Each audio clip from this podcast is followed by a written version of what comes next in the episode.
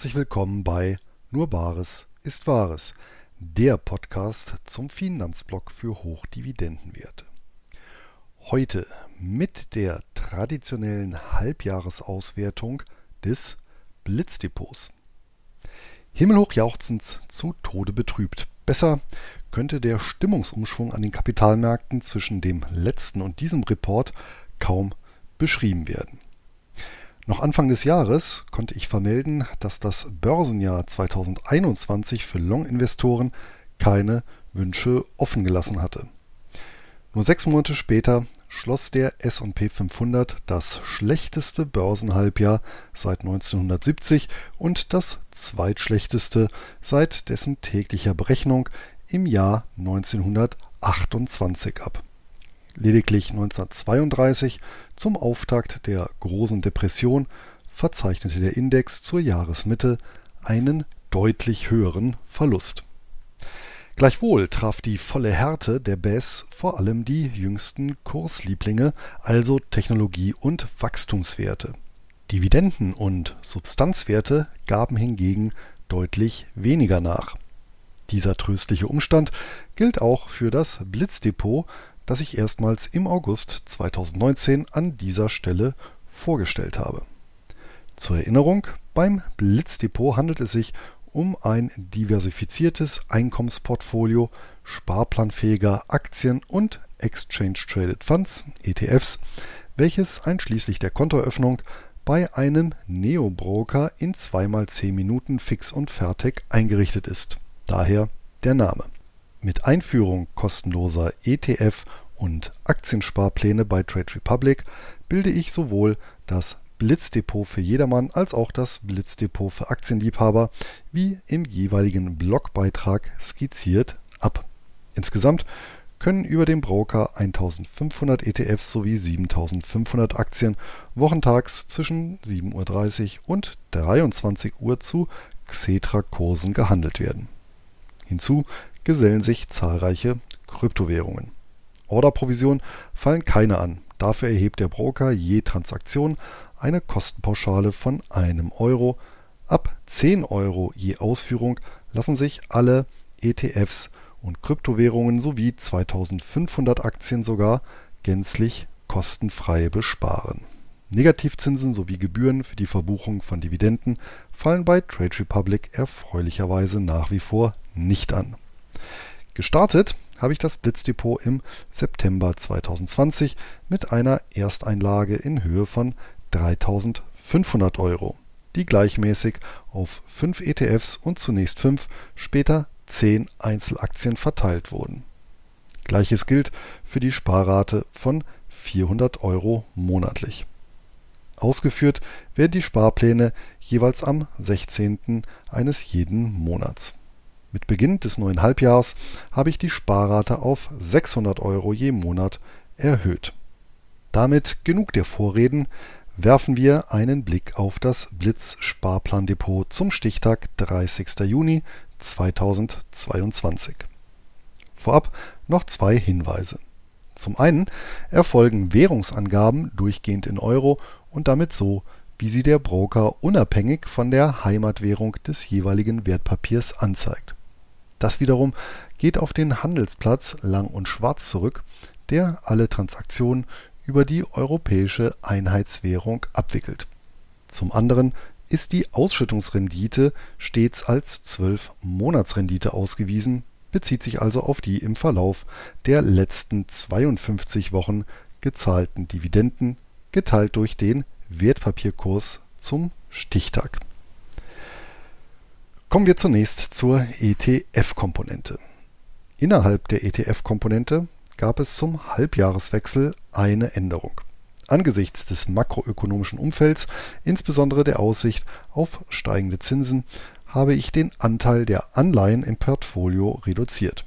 Diesem Ansinnen ist der iShares Fallen Angels High Yield Corporation Bond ETF WKN A2A FCX zum Opfer gefallen, der in Obligationen von Unternehmen, die von Investment Grade zu Non-Investment Grade herabgestuft wurden, investiert.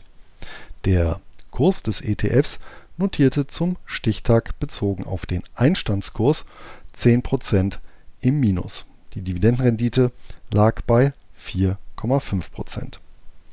Ausgetauscht habe ich die Position 1 zu 1 gegen den iShares MSCI World Quality Dividend ETF WKN A2DRG5. Dieser investiert in Aktien aus Industrieländern, die neben einer überdurchschnittlichen Dividendenrendite bestimmten Qualitätskriterien hinsichtlich ihrer Ausschüttungen und Finanzkennzahlen genügen. Aktuell umfasst das Portfolio 170 Positionen, die fünf größten sind Microsoft, Apple, Qualcomm, Roche und AppWi. Ausgeschüttet wird zweimal im Jahr, die Dividendenrendite betrug zuletzt 3% Das mag nicht besonders üppig erscheinen, aber zum einen ist das Spektrum der handelbaren Dividenden-ETFs recht übersichtlich, zum anderen stellt der Fonds aufgrund seiner Ausrichtung eine gute Ergänzung zum iShares Stocks Global Select Dividend 100 ETF WKN A0 F5 UH dar. Diese Position deckt die gleiche Anlageklasse aber mit anderer Schwerpunktsetzung ab und stand zur Jahresmitte insgesamt noch gut 5% im Plus, der Spitzenwert der ETF-Komponente. Verloren hat der ETF in den ersten sechs Monaten des Jahres keine 10%. Die Dividendenrendite des Quartalszahlers belief sich zuletzt auf knapp 5%. Auch die Anlageklasse Immobilien hat sich im Beobachtungszeitraum erstaunlich gut geschlagen. Um 13,5% gen Süden ging es für den iShares Developed Markets Property Yield ETF WKN A0 LEW8, der über 300 Immobilienaktien und Real Estate Investment Trusts bereits aus den Industrieländern vereint. Aufgrund der mit einem Sparplan zwingend einhergehenden ratierlichen Investition stand die Position zum Stichtag mit ca. 3% im Plus. Auf demselben Niveau bewegt sich die Dividendenrendite. Das ist in Hinblick auf den Sektor relativ mager. Im Immobiliensegment ist die ETF-Auswahl allerdings noch schmaler als bei Dividendentiteln. Die Sorgenkinder der ETF-Komponente waren im ersten Halbjahr naheliegenderweise die Aktien und Anleihen aus den Emerging Markets. Befeuert wurde der Kursrutsch durch die Aussetzung des Handels russischer Titel, deren Preis damit buchhalterisch bei bzw. nahe Null eingefroren wurde. Ob, wann und zu welchem Preis sich die Positionen der einst wieder versilbern lassen, steht in den Sternen. Hiervon mit betroffen waren im Blitzdepot aktienseitig der iShares EM Dividend ETF WKN A1 JN Z9 und anleiheseitig der JP Morgan US-Dollar EM Bond ETF WKN A0 NECU. Ersterer verlor gut 26% und hat mit einem Minus von nunmehr 15,7 Prozent die rote Laterne innerhalb der ETF-Komponente übernommen. Nicht ganz so hart hat es das Anleihe-Pendant mit knapp 17 Prozent Verlust getroffen. Im Portfolio weist die Position ein Minus von 14,5 Prozent auf. Im Gegenzug notieren die Dividendenrenditen nunmehr bei 9,5 respektive 5,1 Prozent pro Jahr. Die Kombination aus niedrigen Kursen und spiegelbildlich hohen Dividenden kommt den jüngsten sowie nächsten Sparraten sehr entgegen. Überhaupt hat sich im ersten Halbjahr die Dividenden von der Kursentwicklung abgekoppelt, was historisch gesehen in einer Base regelmäßig der Fall ist. Als Besonderheit im ersten Halbjahr darf jedoch gelten, dass sich die Ausschüttung nicht nur relativ besser als die Preise entwickelt haben, sondern auch absolut gesehen bei jeder Bestandsposition je Anteil gestiegen sind. Kommen wir damit zur Aktienkomponente. Zuletzt wurde die Komponente aus Gründen der Diversifikation von 5 auf 10 Positionen erhöht. Im laufenden Halbjahr wurde eine Position aufgrund einer unerwarteten und deutlichen Dividendenkürzung ausgetauscht. Hierüber hatte ich sowohl im Blog Telegram als auch in den sozialen Medien berichtet.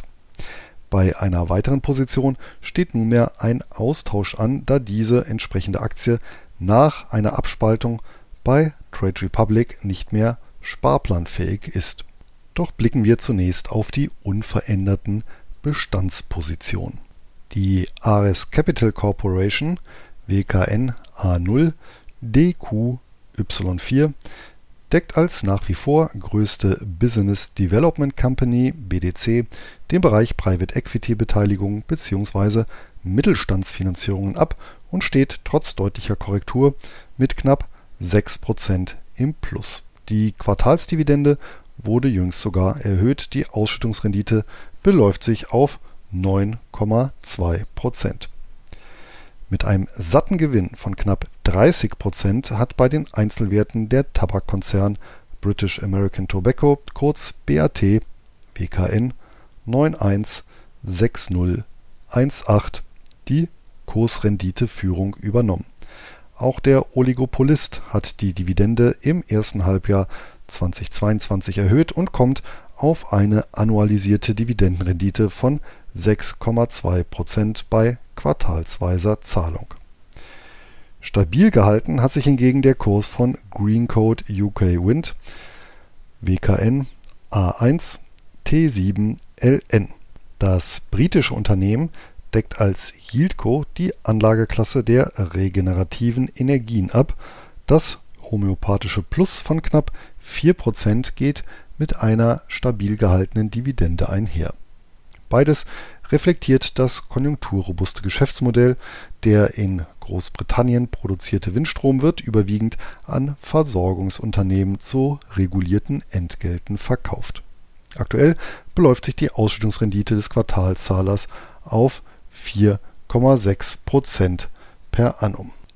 Deutlich federn lassen müssen hat hingegen als Vertreter des Finanzsektors der Versicherer und Vermögensverwalter Legal General WKN 851584. Trotz erneut gesteigerter Dividende gab der Halbjahreszahler um knapp 17 Prozent nach. Der Rückgang ist branchentypisch und angesichts der im Zuge der Bäs geschrumpften Vermögensvolumina nachvollziehbar. Gleichwohl ist es für das seit 1836 bestehende Unternehmen weder die erste noch die stärkste Krise. Die Dividendenrendite beträgt zum Halbjahreskurs knapp 8% pro Jahr. Der Spitzenreiter mit Blick auf die Kursverluste ist der US-amerikanische Medical Properties Trust (WKN A0 ET K5). Der REIT besitzt Krankenhäuser in Amerika, Europa und Australien, die an Betreibergesellschaften vermietet werden. Trotz der konservativen Finanzierung hat der Titel mit minus 23,5% einen überproportional hohen Verlust zu verzeichnen und das trotz zuletzt gestiegenem Umsatz, Gewinn, Cashflow und Dividende, die zudem voll gedeckt war. Dementsprechend attraktiv sieht die Ausschüttungsrendite mit 7,1% pro Jahr aus. Als Fels in der Brandung hat sich hingegen der Übertragungsnetzbetreiber National Grid WKN A2D QWX erwiesen 10% steht die Position im Plus, über 6% hat der Kurs im ersten Halbjahr 2022 zugelegt. Auch die Dividende wurde um ca. 5% angehoben. Die Ausschüttungsrendite beläuft sich damit ebenfalls auf knapp 5% per annum. Den Rohstoffsektor repräsentiert die australisch-britische Rio Tinto Group WKN 85 2147. Der Kurs des Erzspezialisten beendete das Halbjahr nach einer Berg- und Talfahrt ziemlich genau dort, von wo er gestartet war. Dafür gab es 2022 Dividende satt. Annualisiert kommt der Rohstoffgigant auf eine Ausschüttungsrendite von über 15 Prozent. bleibt noch für den breiten gewerblichen Immobilienmarkt WP Carry. WKN A1J5 SB. Der Reit mit über 1200 Objekten im Bestand konnte sich gegen den Branchentrend stemmen und im ersten Halbjahr im Kurs zulegen. Die Position im Depot steht mit knapp 23 Prozent im Plus. Auch WP Carry hat zudem die Dividende erhöht. Die Rendite beträgt auf das Jahr hochgerechnet 4,8 Prozent. Werfen wir einen Blick auf die zwei Positionswechsel. Kommen wir nun noch zu den beiden Wechseln im Einzelwertsegment. Bisweilen verlieren Aristokraten Krone und Titel. Selbiges ereilte bereits Anfang des Jahres die Pennsylvania Power and Light Corporation PPL. Das über 100 Jahre alte Versorgungsunternehmen kündigte am 18. Februar 2022 eine in dieser Höhe nicht erwartete Kürzung der Quartalsdividende um knapp 52 Prozent an. Ursache hierfür war die Neupositionierung des Kraftwerkbetreibers infolge des Verkaufs des UK-Geschäfts und der Übernahme eines Wettbewerbers in Rhode Island. Da nicht abzusehen war, ob und wann der Titel an alte Stärke anknüpfen kann, habe ich PPL nach dem verdauten Schock veräußert und die Position von den Nord- in die Südstaaten verlagert. Dort, genauer gesagt in der Coca-Cola-Stadt Atlanta, residiert mit der The Southern Company ein entsprechendes Pendant. Seit dem Kauf zog der Kurs um 16% an, infolgedessen die Dividendenrendite auf unter 4% sank. Da Dividendenhistorie und Auszahlungsrate passen, bleibt der Titel im Bestand.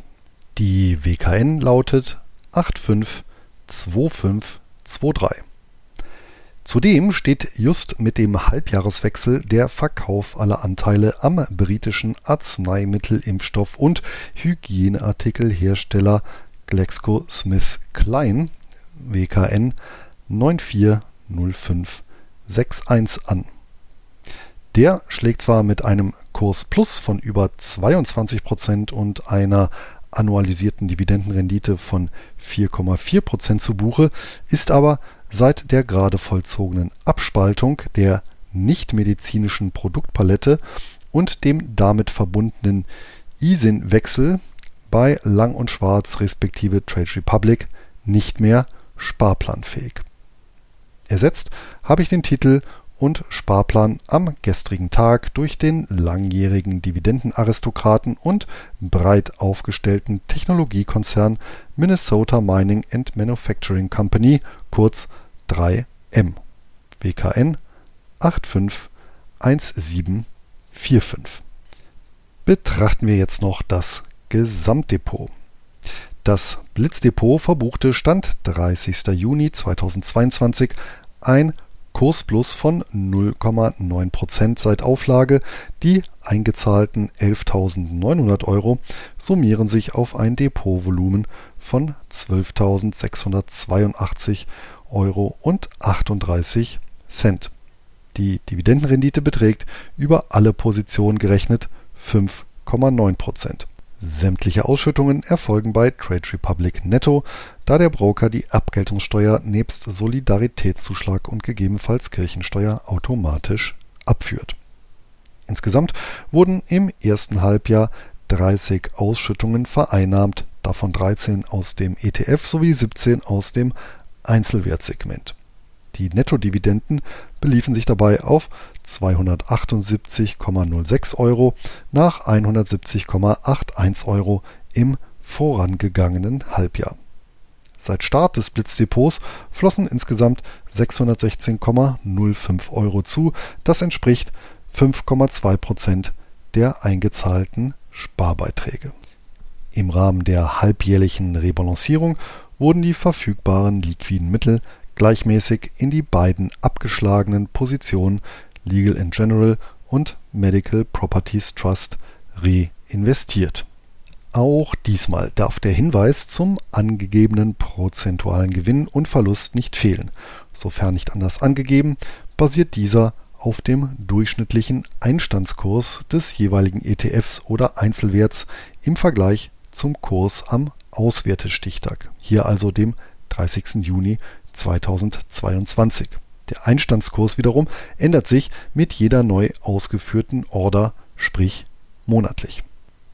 Enden möchte ich mit einer Zusammenfassung und einem Ausblick. Vor einem halben Jahr schrieb ich, dass das Sparplandepot nach wie vor, Zitat, freilich nicht an die Dynamik von Technologiewerten anknüpfen kann. Das gilt allerdings nach oben wie auch nach unten. Zitat Ende.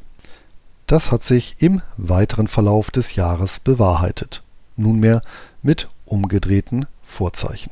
Im zweiten Halbjahr 2022 werde ich die 15 Positionen unverdrossen weiter besparen. Einzig die Sparrate habe ich wie eingangs erwähnt von 400 auf 600 Euro monatlich erhöht. Die nächste Begutachtung erfolgt turnusgemäß Anfang 2023. Sollten sich zwischenzeitig akute Änderungen ergeben, werde ich diese über die bekannten Kanäle kundtun. Zum Abschluss gibt es wie schon vor einem halben Jahr eine kleine Dreingabe.